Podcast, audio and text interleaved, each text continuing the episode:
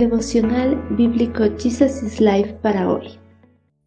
Con un abrazo fraterno les damos la bienvenida al estudio de la palabra en el libro de Isaías capítulo 26, La bondad del Señor. Confíen siempre en el Señor, porque el Señor Dios es la roca eterna.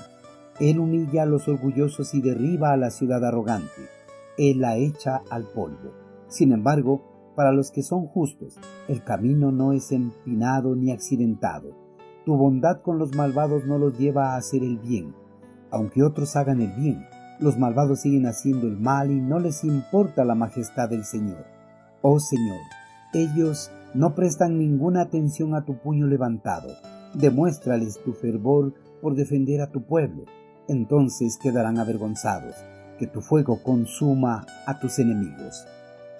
El eterno Creador, debido a su gran amor y misericordia por la humanidad, retiene el castigo merecido sobre todos aquellos que no andan conforme a sus normas, decretos y ordenanzas.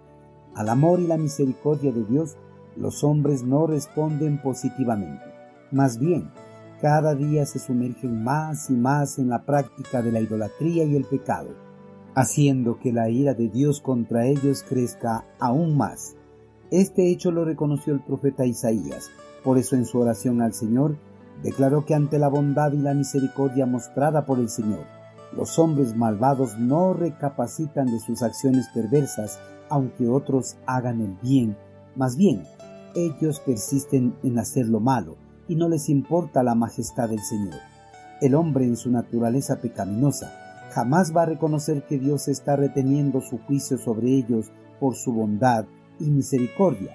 Por eso en vez de apartarse del pecado, lo seguirá practicando como si fuese algo normal.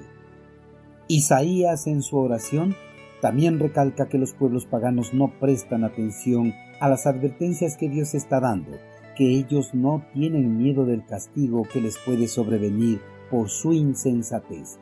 El profeta pidió al Señor que demostrara su fervor y defendiera a su pueblo de las naciones opresoras.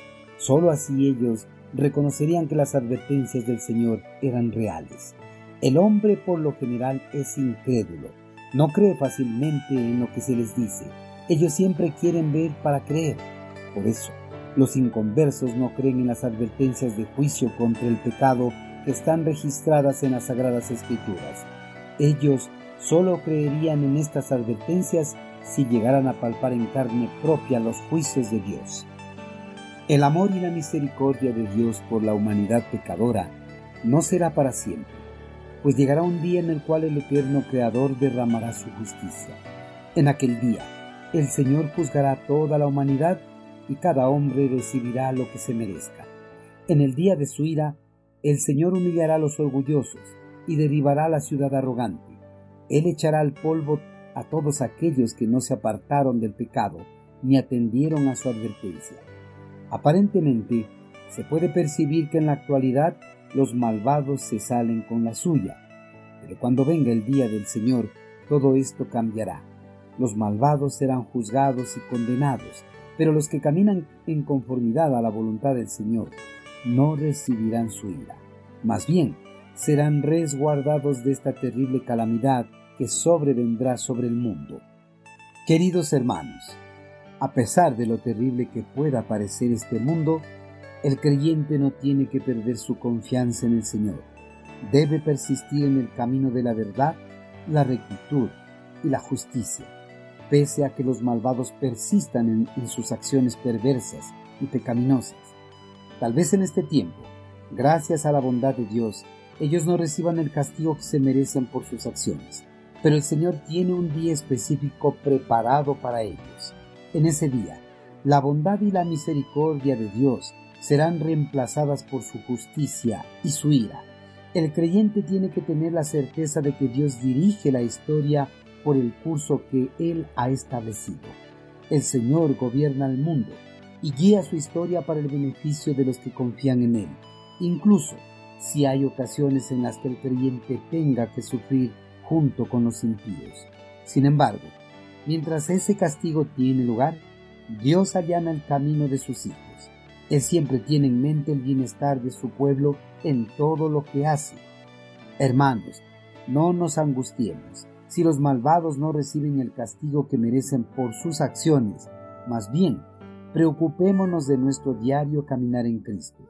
Preocupémonos de nuestra salvación, llevando una vida de acuerdo a los principios establecidos en las sagradas escrituras y lejos de toda contaminación del pecado. Sigamos firmes, confiando siempre en el Señor, porque el Señor Dios es la roca eterna que nos puede liberar de toda situación adversa. Él es el único que puede dirigir nuestras vidas a una eternidad en la presencia de Dios Padre.